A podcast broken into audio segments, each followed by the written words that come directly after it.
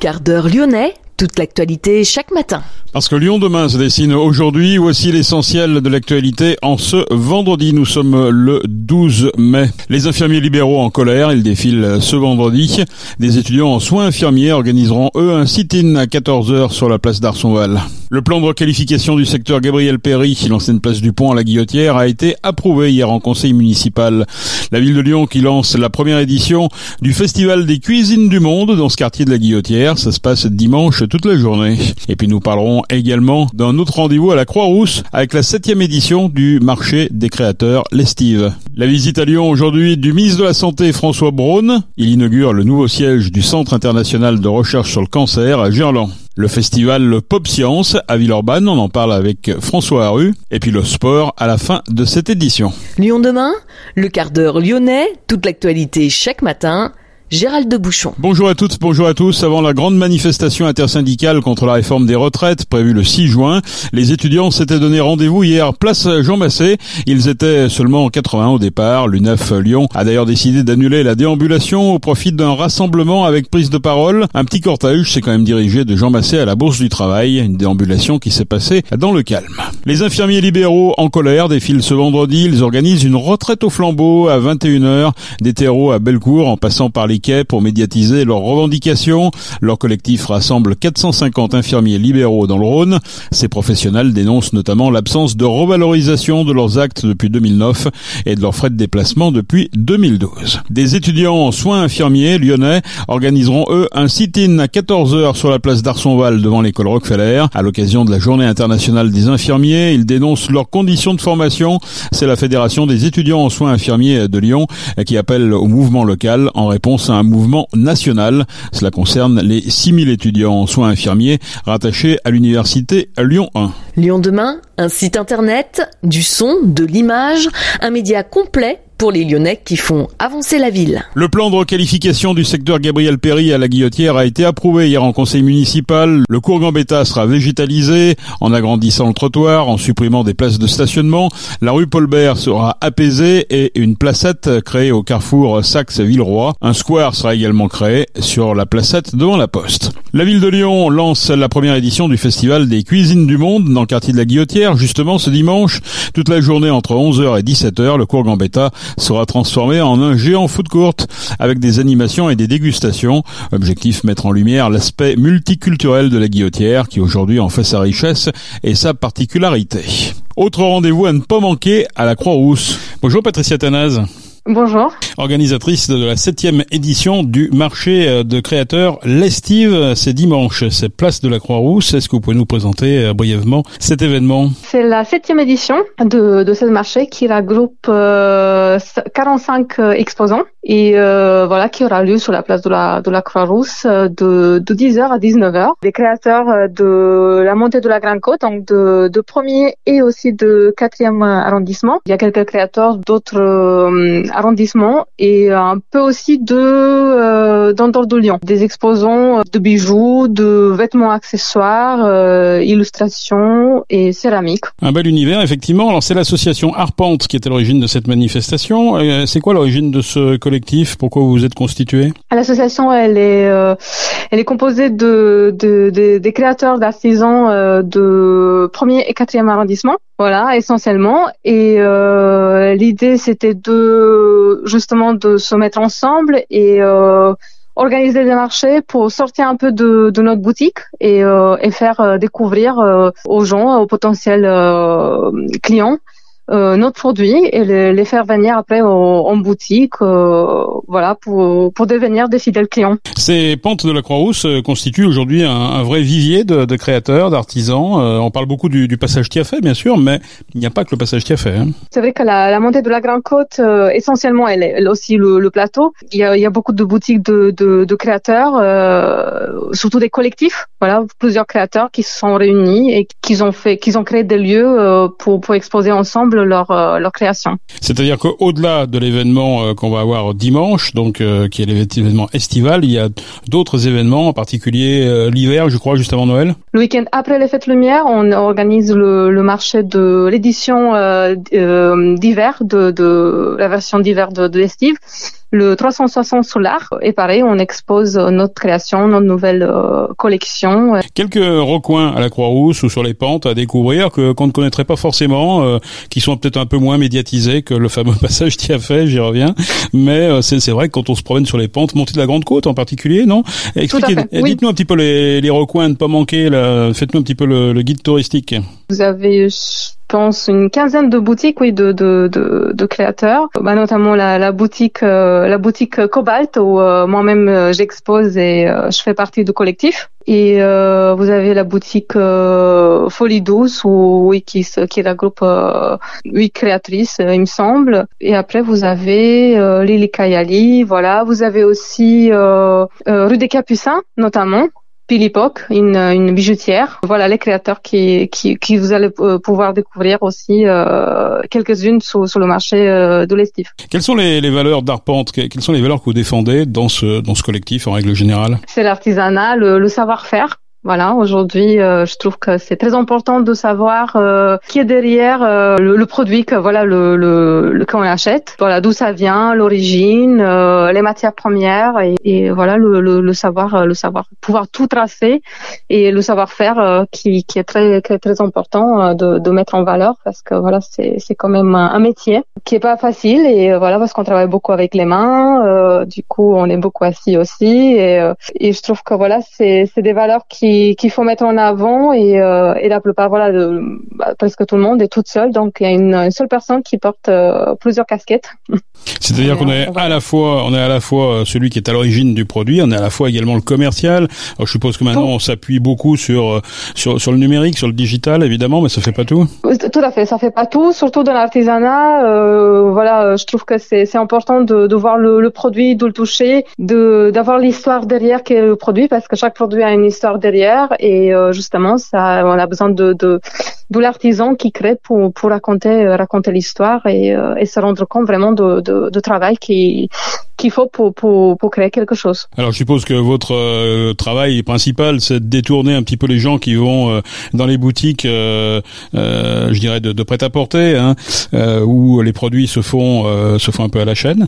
Rappelez-nous l'intérêt d'acheter local. C'est quoi finalement en, en, quoi ça préserve notre planète de plus acheter chez vous que dans un magasin classique? Bah, Acheter local déjà, chez, acheter, voilà dans aux proximité, éviter tous les transports, voilà tout la chaîne de production. Deux mondes différents, mais un consommateur finalement qui est qui est le même, hein, celui qui fait l'acte l'acte d'achat.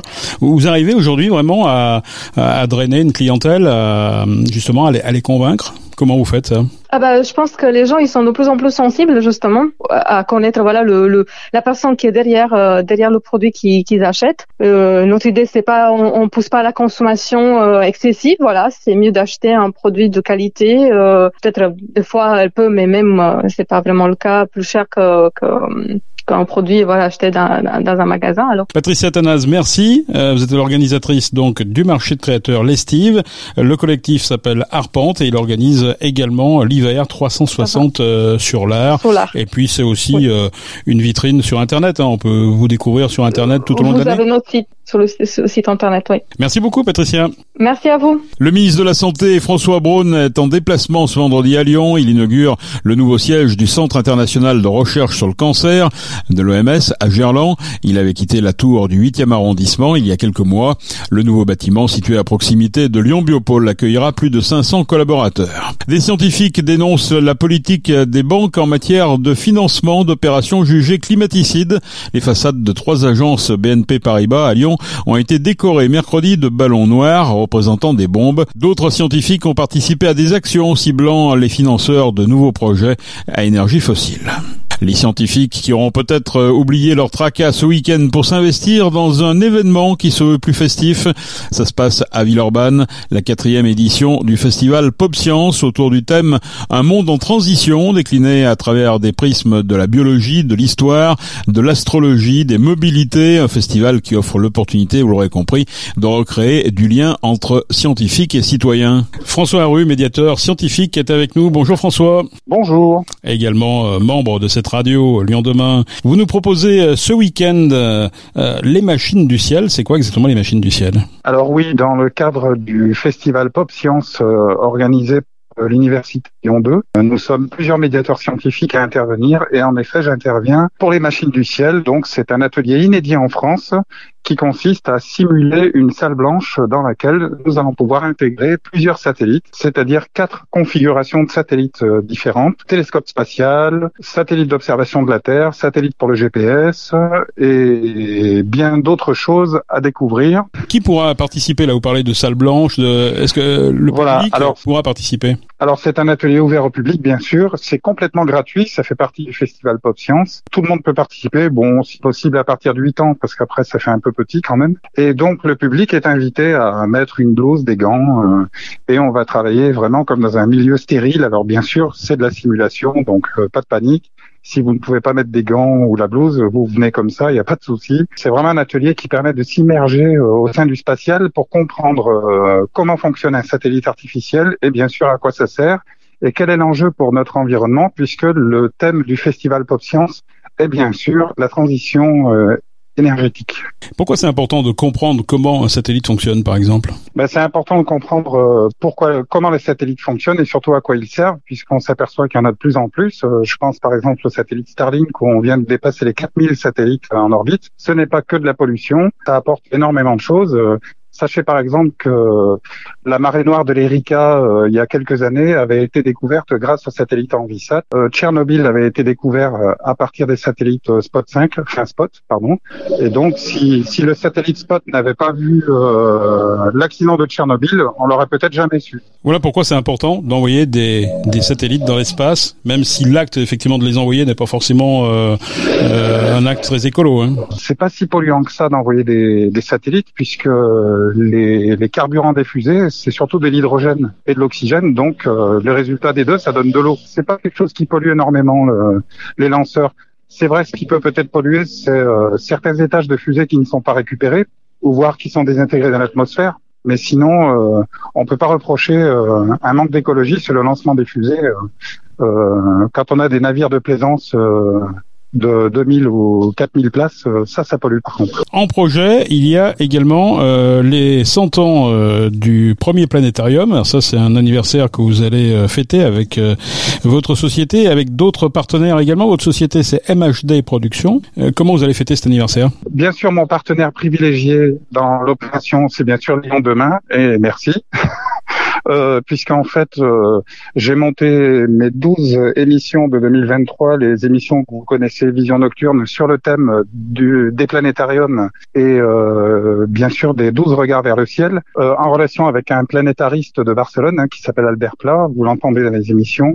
Et en fait, en effet, cette année, on célèbre les 100 ans du, du premier planétarium, puisque en effet, en 1923, nous avions eu le premier projecteur de planétarium au Dutch Museum et c'était du Zeiss, cette célèbre marque euh, connue pour ses optiques euh, tant médicales que spatiales. Et euh, donc le premier planétarium, il a, il a été testé en 1923 et il a été mis au public, présenté au public en 1925. C'est pour ça qu'on utilise les deux prochaines années là, pour cette célébration. Donc vous pouvez voir ça sur le site planétarium le chiffre 100.org, planétarium100.org. Dans ce cadre-là, avec euh, trois musiciens de musique électronique, la célèbre, euh, la, fameuse musique que vous pouvez écouter dans l'émission Vision Nocturne, nous allons sortir un double album audio de 17 morceaux, dont deux morceaux de plus de 20 minutes, euh, sur le thème de la musique électronique allemande, la Berlin School, qui revit aujourd'hui grâce à, à cette célébration et surtout grâce à des musiciens, notamment un musicien lyonnais, Jean-Luc Briançon, qui intervient dans le CD. Voilà, donc euh, il sera possible de se procurer ce CD qui sera disponible euh, d'ici le mois de septembre. Je l'espère dans tous les planétariums et bien sûr sur toutes les plateformes de vente euh, habituelles.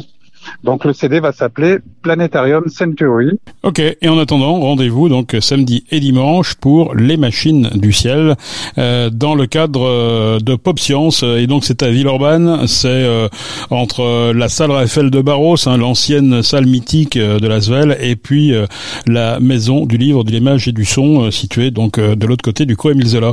Merci François Rue. Merci Gérald. La Fédération française de football a précisé quels seront les stades utilisés par l'équipe de France dès septembre 2023 et jusqu'à l'été 2024 en raison de l'indisponibilité du Stade de France. Les Bleus joueront notamment à Lyon en mars prochain. En rugby, le Loup ira défier le Stade français ce week-end. Xavier Garbajosa serait sur la sellette. Il a certes dirigé normalement l'entraînement hier matin à Gerland et devrait être présent sur le bord du terrain dimanche, mais son avenir au Loup est incertain alors que son contrat court pourtant jusqu'en juin 2025. Les tensions au sein du club auraient été exacerbées à l'issue du match miraculeusement remporté par le Loup sur Perpignan. Une délégation de joueurs a été reçue d'ailleurs mercredi après-midi par Yann Roubert, le président du Loup Rugby. C'est la fin de ce quart d'heure lyonnais. Merci de l'avoir suivi. On se retrouve naturellement lundi pour une prochaine édition. Je vous souhaite de passer une excellente journée.